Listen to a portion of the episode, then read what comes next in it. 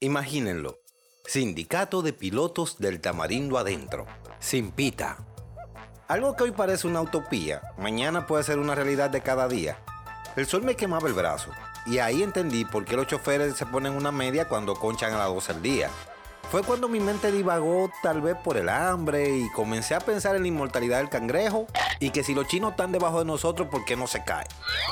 Luego el sonido de un avión que volaba a baja altura me recordó cuánto deseo salir de este paisito que tanto quiero y de paso avanzar en el tapón.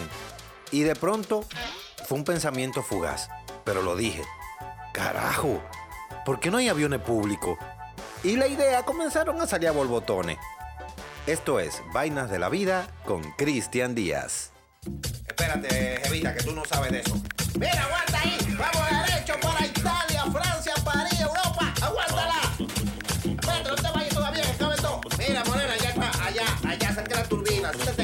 La cotorra. Vámonos, vámonos, que va a arrancar ya. ¡Nos fuimos! El avión me picara, sí, se siente un remeneo, sí, esta perdiendo altura, sí, ustedes sí tan feos, pa, pa, pi, pa, pi.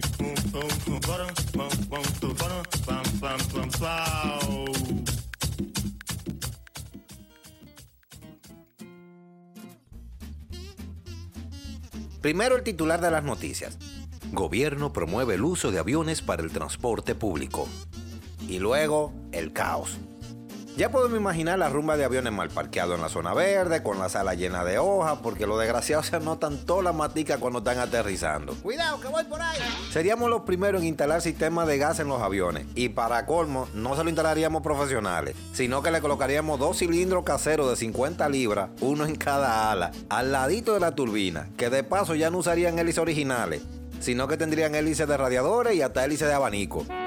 El tren de aterrizaje no funcionaría, porque el mecánico dejaría eso fijo con varios puntos de soldadura, porque, así según él, esa vaina no sirve más que para dar problemas y si lo dejan fijo se le puede adaptar un canatico para ponerle par de bulto y funda. Claro, lo harán. Van a amarrar cama, bicicleta, gavetero y cualquier vaina que se le pueda colocar en la parte frontal al avión. Porque seremos los primeros en colocarle parrilla arriba y adelante. Los nuestros serán los primeros aviones en usar defensa, sí, los tubos esos gruesos que le colocan los choferes a la guagua para descojonarle los carros a los demás.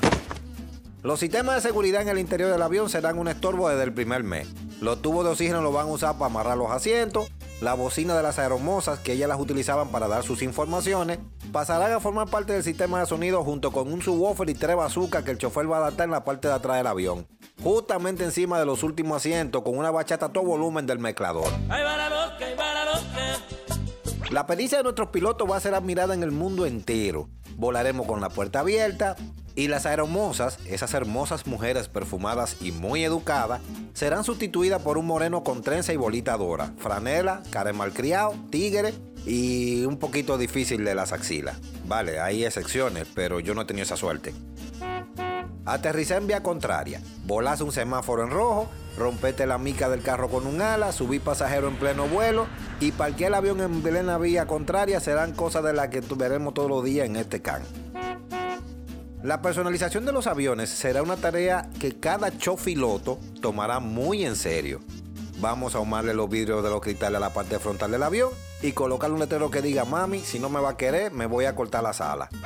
Ponerle un caco en muñeca a la defensa justamente encima del letrero de la ruta.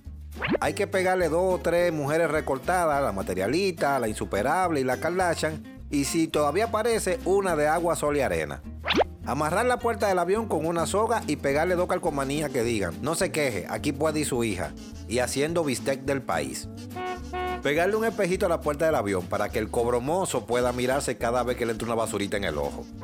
Soldar un tubo en el medio del avión para los que van parados y claro, seremos los primeros en adaptarle un asiento para los cotorra al pobre aparato.